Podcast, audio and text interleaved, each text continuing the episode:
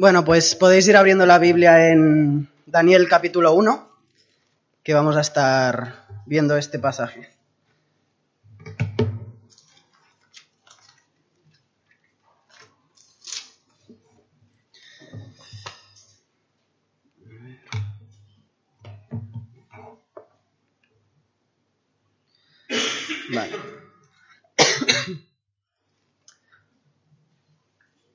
Bueno, este pasaje eh, lo vamos a ver porque nos, enseña varias lecciones. Y es que muchos cristianos a veces se pasan la vida preguntándose cuál es la voluntad de Dios eh, para sus vidas, ¿no? Eh, ¿Qué, ¿Qué es lo que querrá el Señor para mi vida?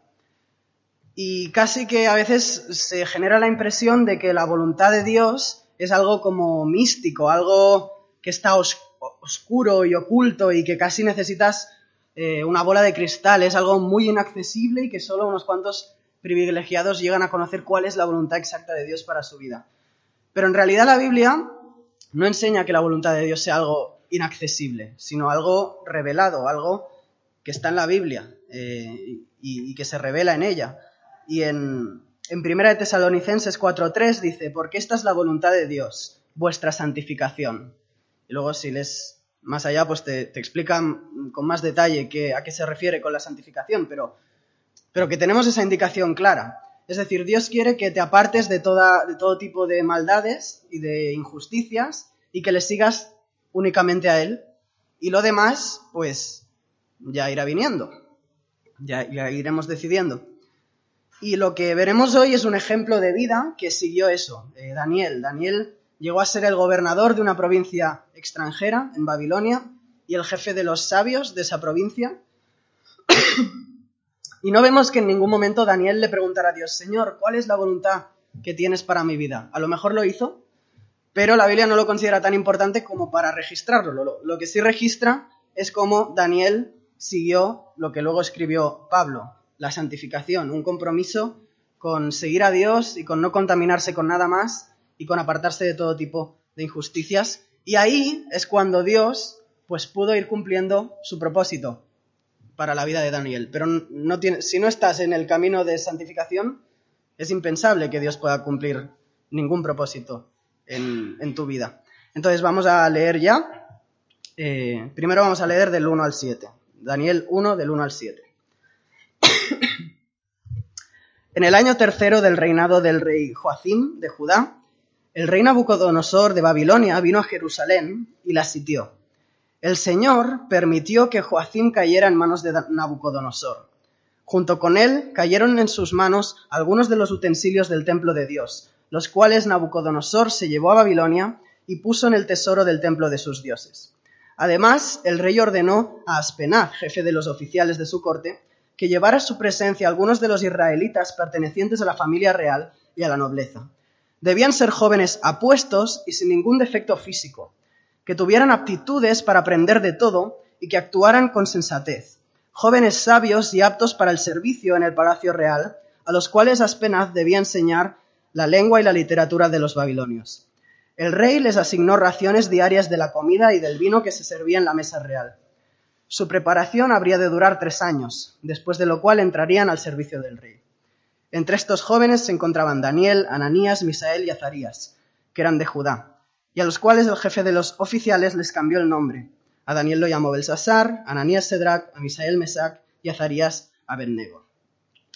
Bien, aquí eh, esto es, eh, viene enlazado con lo que leemos en el final de los libros de Reyes, de cómo eh, Dios, aquí dice, permite que Joacim cayera en manos de Nabucodonosor. Hay otras versiones que dicen que directamente el Señor vendió a, a Israel a Nabucodonosor, es decir, fue la consecuencia de, de la degradación moral que había venido eh, experimentando Israel ya hacia el final del periodo de los reyes. Y vemos que Nabucodonosor, rey de Babilonia, imperio que conquistó al pueblo judío, pidió que les trajeran a jóvenes de la nación judía para emplearlos en las tareas del palacio.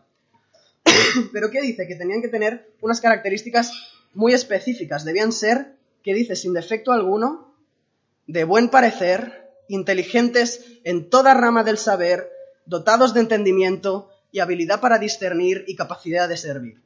Es decir, querían jóvenes, querían personas que fueran guapos, listos y apañados. Esto no sé si lo sabéis, pero Ricard nos pide las mismas condiciones para predicar aquí. Y, no sé si recordáis cómo se llamaban eh, los jóvenes a los que le eligió. Fueron Daniel y tres personas más.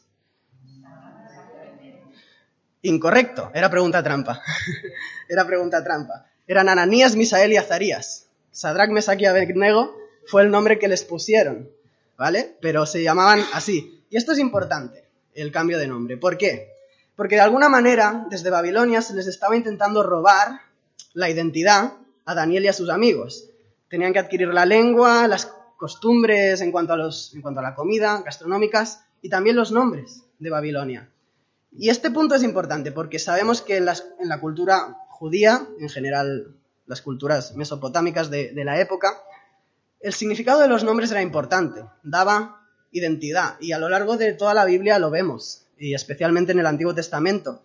Abraham, padre de multitudes, Moisés, sacado de las aguas. Y con la mayoría de los nombres del Antiguo Testamento vemos que tienen alguna identificación, o bien con su obra o bien con su persona.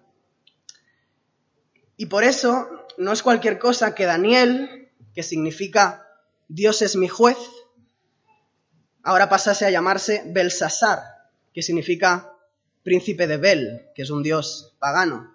Ananías, que significa regalo del Señor, ahora es eh, Sadrach, que es mandato de Aku, que es otro dios pagano. Azarías, Dios es mi ayuda, ahora es Abednego, que es siervo de Nego, otro dios pagano. Es decir, al cambiarles de nombre y sumergirles en toda esa cultura, les estaban intentando cambiar de Dios. Les, estaban dando otros dioses, les estaban haciendo ser algo que no eran, acomódate a las tradiciones de Babilonia, cambia al Dios de Israel por tu Dios, cambia al Dios que te ha dado tu nombre por otros dioses que ahora te van a dar nombre. Y ya está. Y la historia de Daniel tiene aplicaciones que podemos aprovechar también para nuestra vida en ese sentido. Porque a nosotros, pues también nos intentan, también se nos intenta cambiar el nombre. Cuando estamos ante tentación, pues es, una situación cuando pecamos en la que olvidamos el nombre que Dios nos ha dado, es decir, no estamos siendo conscientes en este momento de que somos hijos de Dios, de que el Señor nos ha salvado, no estamos pensando en el nombre de Jesús, sino que de alguna manera es como que lo olvidamos todo eso y nos acomodamos a Babilonia, nos dejamos llevar por la corriente y es entonces cuando somos más frágiles para pecar. En este panorama, en este contexto de me han cambiado el nombre, me quieren introducir en una nueva cultura, Daniel y sus amigos se proponen algo. se proponen, no me voy a contaminar. Y eso es lo que sucede. Eh, si leemos a partir del 8, donde nos habíamos quedado, dice, pero Daniel se propuso no contaminarse con la comida y el vino del rey, así que le pidió al jefe de los oficiales que no lo obligara a contaminarse. Y aunque Dios había hecho que se ganara el afecto y la simpatía del jefe de los oficiales, éste se vio obligado a responderle a Daniel, Tengo miedo de mi señor el rey, pues fue él quien te asignó la comida y el vino. Si el rey llega a verte más flaco y demacrado que los otros jóvenes de tu edad, por culpa tuya me cortará la cabeza. El jefe de los oficiales ordenó a un guardia atender a Daniel, Ananías, Misael y Azarías. Por su parte, Daniel habló con ese guardia y le dijo, Por favor, haz, haz con tus siervos una prueba de diez días, danos de comer solo verduras y de beber solo agua Pasado este tiempo, compara nuestro semblante con el de los jóvenes que se alimentan con la comida real y procede de acuerdo con lo que veas en nosotros. El guardia aceptó la, propuesta y los sometió a una prueba de diez días. Al cumplirse el plazo, se vio a estos jóvenes más sanos y mejor alimentados que cualquiera de los que participaban en la comida real. Así que el guardia retiró la comida y el vino del rey y en su lugar siguió alimentándolos con verduras. A estos cuatro jóvenes Dios los dotó de sabiduría e inteligencia para entender toda clase de literatura y ciencia. Además, Daniel podía entender toda visión y todo sueño.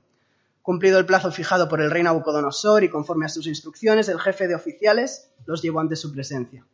Después de hablar el rey con Daniel, Ananías, Misael y Azarías, no encontró a nadie que los igualara, de modo que los cuatro entraron a su servicio.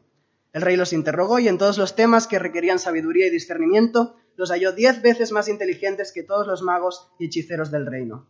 Fue así como Daniel se quedó en Babilonia hasta el primer año del rey Ciro. En primer lugar, lo que vemos es que Daniel se quiere mantener fiel, se quiere mantener puro. ¿Y qué es lo que sucede? Que Dios endereza el camino para que la santidad de Daniel sea posible, ¿no? Vemos en el versículo 9 que dice, puso Dios a Daniel en gracia y en buena voluntad con el jefe de los eunucos. Vemos que el jefe de los eunucos tiene dudas, ¿no? Eh, porque era desobedecer al rey. El motivo probable de que no quisieran comer, eh, de que no quisieran comer esa comida los amigos de Daniel y Daniel, es que en esa comida habría alimentos que estaban prohibidos por la ley de Dios, que, eran considerados impuro, impuros, y además también que es probable que muchos de los animales que habrían comido hubieran sido sacrificados a los dioses paganos. Y los cuatro amigos, pues, se opusieron a comer de eso, por, conciencia, por, por seguir la ley de Dios. Y vemos cómo Dios actúa para facilitarlos. Pone en gracia y en buena voluntad al jefe de los eunucos, que era el encargado de servirles, y él se podría haber evitado problemas, haber dicho, no, a ver, a mí el rey me ha dicho esto, y vosotros acabáis de venir de fuera, os hemos capturado, o sea, ¿qué, derecho tenéis a pedir nada? No, vais a comer lo que yo os diga. Pero vemos aquí la provisión de Dios, como Dios pone a, a la persona indicada para que ellos puedan seguir con su camino de santidad. Dice Pablo en 1 Corintios 10:13 que el Señor ofrece siempre una salida, una salida a la tentación. Y este texto nos enseña eso, la provisión de Dios en el momento de la tentación, en el momento en que es posible contaminarse, siempre hay la salida. Es decir, el cristiano nunca se encuentra en una situación en la que diga, mira, es que he pecado, pero es que, es que no tenía otra elección, es que no, no podía hacer otra cosa, era o pecar o pecar. Pues bíblicamente no podemos decir eso, bíblicamente vemos que siempre, de alguna manera, hay alguna salida.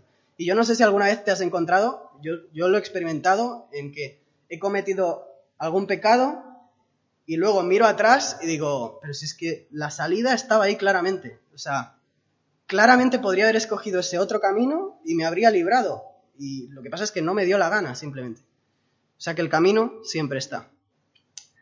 Y en segundo lugar, lo que aprendemos de esta historia es que Dios bendice la santidad. Dice en el, versículo 17, a estos cuatro muchachos Dios les dio conocimiento e inteligencia en todas las letras y ciencias, y Daniel tuvo entendimiento en toda visión y sueños. Luego vemos que el rey los encuentra más listos, más inteligentes, con más sabiduría que el resto de hechiceros. Más adelante veremos que Daniel, eh, ya en el capítulo 2, se nos dice que es puesto eh, como gobernador y como jefe de sabios, porque Dios bendijo la santidad de Daniel.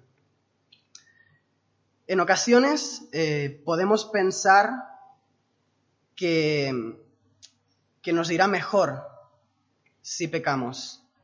Que, si nos dejamos llevar por la tentación, pues, pues como que la vida será más sencilla, ¿no? Y Daniel podría haber pensado eso, bueno, me acomodo y ya está. Pero no, Daniel le invita a probarlo por 10 días, confía en que Dios se encargará de proporcionarles la salud necesaria para seguir adelante. Y hemos visto, no solo Dios les pone a la altura, sino que les pone mejor, con más salud, con más inteligencia con más sabiduría. Y todo eso lleva al resto de, la bendición que recibe Daniel y los amigos. Y quizá nos podemos encontrar en eso, ¿no? Eh, quizá si, suelto esta mentirijilla, quizá podré obtener un mejor puesto de trabajo o el jefe me verá mejor.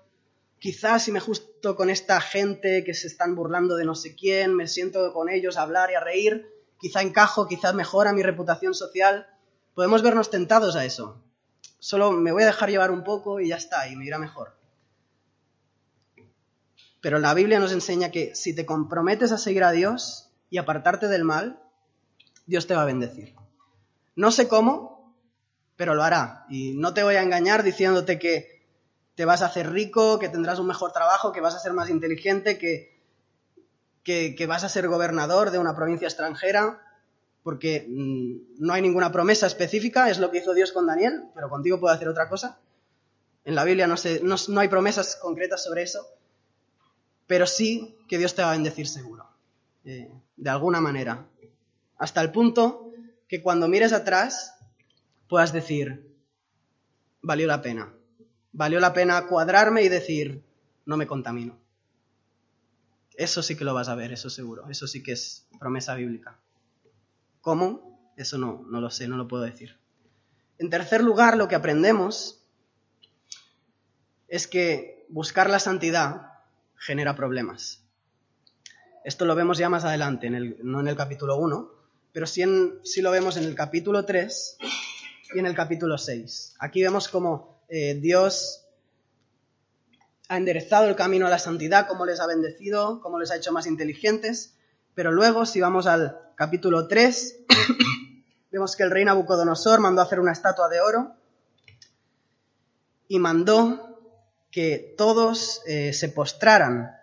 Eh, a vosotros, pueblos, naciones, se ordena lo siguiente, tan pronto como escuchéis la música de trompetas, flautas, cítaras, liras, arpas, zampoñas y otros instrumentos, debéis inclinaros y adorar la estatua de oro que el rey Nabucodonosor ha mandado erigir. Todo el que no se incline ante ella ni la adore, será arrojado de inmediato a un horno en llamas. Y en el, en el 3.15 se les vuelve a incitar a, Daniel y a sus amigos a volver a contaminarse. Les dicen, ¿estáis dispuestos para postraros y adoraros ante la, ante la estatua que he hecho? Porque si no la adoráis, en la misma hora seréis echados en un horno de fuego ardiendo. Y ellos se mantienen firmes al compromiso que tomaron ya al principio de su estancia en Babilonia. No me voy a contaminar, no me voy a postrar ante esta estatua. Hemos visto cómo Dios prepara la salida para que podamos escoger la santidad en todo momento, cómo Él bendice a los que la escogen por encima del pecado, pero también debemos considerar una parte dura de la realidad de querer seguir a Dios, y es los problemas que genera. ¿no? Igual que nadar a contracorriente es difícil, pues seguir la santidad en un mundo que va en el sentido contrario, pues también es difícil. Y en esta ocasión no vemos que el Señor ponga a Naucodonosor en, eh, en gracia delante de los amigos diga, bueno, va, no pasa nada porque nos postréis. No, en este caso van directos al horno de fuego. Y la reacción que tienen ellos es, bastante loable. Muestran el rechazo a la, a la estatua, vemos en el 3.16 que le dice, no es necesario que te respondamos sobre este asunto. Y que confían en el poder de Dios para librarles de las manos del rey. Dice, aquí nuestro Dios a quien servimos puede librarnos del horno de fuego ardiendo, y de tu mano, oh rey, nos librará. Confían en que Dios puede hacer lo mismo que ha hecho antes, enderezarles. Pero es interesante lo que les dicen luego, en el 18 dice, y si no, que sepas, oh rey, que no serviremos a tus dioses. Es decir, sé que Dios puede librarme de este horno de fuego que tú has preparado. Pero si Dios decide no librarme, si Dios decide que me quemo, no voy a servir a tus dioses, me quemo. Aquí me cuadro, no me voy a contaminar. Enderece Dios el camino o decida Dios que aquí se acaba mi travesía. Tarde o temprano habrá momentos en que nuestro deseo de servir solo a Dios pues confrontará con la voluntad de otras personas. Pero podremos mantenernos en santidad si, como Daniel, deseamos más a Dios y decimos, es que no es, no es necesario que me plantee esto. No lo voy a hacer, no me voy a contaminar, pase lo que pase. Seguir al Dios verdadero en una cultura que sigue a dioses falsos es una tarea complicada y debemos ser conscientes de eso. Pero también tenemos que recordar que Dios es más valioso en nuestras vidas que toda esa reputación y que Él tiene poder para para enderezar el camino a la santidad, para sacarnos del horno de fuego incluso y recompensarnos de nuestros, nuestros intentos por seguir esa santidad. Y debemos estar dispuestos a llegar hasta el último camino, hasta, la última instancia. Y esa es la voluntad de Dios para tu vida. La voluntad de Dios para tu vida es principalmente que seas santo, que te apartes del mal, que te fijes solamente en Él. Y será cuando estés en el camino, en ese camino, que Él te irá guiando hacia lo que sea ya más específico. Pero no es al revés. Como dijo el siervo de Abraham en Génesis 24-27, yo simplemente estaba en el camino y, el Señor me fue guiando y aquí he llegado. esa es la perspectiva. Es decir, no tienes que descubrir lo que Dios quiere que seas para luego comprometerte a no contaminarte. No, Daniel no tuvo que descubrir que, que Dios quería que fuera gobernador y jefe de sabios para comprometerse con no comer los alimentos o con no adorar la estatua o con no obedecer el edicto del capítulo 6 de no adorar a Dios. Fue al revés. Él se comprometió con la santidad, con Dios, y fue entonces cuando descubrió todo lo demás, cuando fue avanzando, cuando Dios lo fue guiando en ese camino. Primero, sé santo, apártate del mal, fija los ojos en Dios. Luego Él te irá guiando. Él abrirá las puertas para que puedas ser santo. En ocasiones tendrás que afrontar oposición. Y vemos que a Daniel lo libró de los leones, lo libró del horno de fuego. Pero tenemos otros ejemplos en la Biblia. Tenemos a los apóstoles, que casi todos ellos murieron por ese mismo compromiso con Dios, murieron por la cruz, por seguir al Señor. No sabemos qué habrá preparado Dios para nosotros, si dejarnos a la confrontación o si librarnos. Pero sea cual sea lo que, lo que haya elegido Dios para nosotros, pues será porque es lo que más le glorifica y nosotros debemos mantenernos. No es necesario que te respondas sobre esto, no me voy a apostar, yo no me voy a contaminar, no voy a comer. Ahí debemos mantenernos. Y para que no quede la predicación en un simplemente en lo que nosotros tenemos que hacer y, lo que nosotros tenemos que comprometernos, eh, debemos recordar que Jesús también estuvo en esa prueba, en las mismas pruebas que Daniel. Jesús también estuvo en una cultura babilónica, en una cultura opuesta a los caminos de, Dios, a los caminos de, la ley del Señor. Jesús también fue puesto a la tentación de, si postrarse ante la estatua. Satanás le dijo, póstrate ante mí. Jesús eh, fue tentado como nosotros a comer, a contaminarse. Igual que Daniel, Jesús dijo, no, no me contamino. Y recibió el castigo de nosotros, que puestos en esa misma situación tantas veces hemos dicho que no, que sí, que nos contaminamos. Pero Jesús, que no fue contaminado, nos salvó, nos santificó para que nosotros podamos decir no contaminarnos. Estuve en una iglesia este verano en el que, en el que la predicación dijo, eh, hoy vamos a ver razones para confiar en Dios. Y la razón número uno de por qué confiar en Dios era tienes que confiar en Dios porque Dios es tu mayor fan. Y bueno, a partir de ahí ya dejé de escuchar el resto de consejos. Démosle la vuelta. No es así, no es así. No, no nos pongamos nosotros aquí y a Dios abajo adorándonos. Pongamos a Dios aquí, pongamos a Jesús que pasó por todas estas pruebas y las superó como ejemplo, como objeto de adoración. Y digámosle, Señor, sé que tantas veces me he contaminado, pero a partir de ahora me comprometo, no me voy a contaminar. Y si hoy te has dado cuenta de que te habían robado el nombre, de que te cambiaron el nombre de Daniel, Dios es mi juez, a siervo de vete a saber que Dios, pues vuelve a ese nombre. Eh, gracias a lo que hizo Jesús, cada mañana es una oportunidad nueva para el compromiso con la santidad. Plántate hoy y di, hoy, a partir de hoy, voy a llamarme Daniel. A partir de hoy, Dios es mi juez. Y solo me importa el juicio que Él dicte. El de los demás me da igual.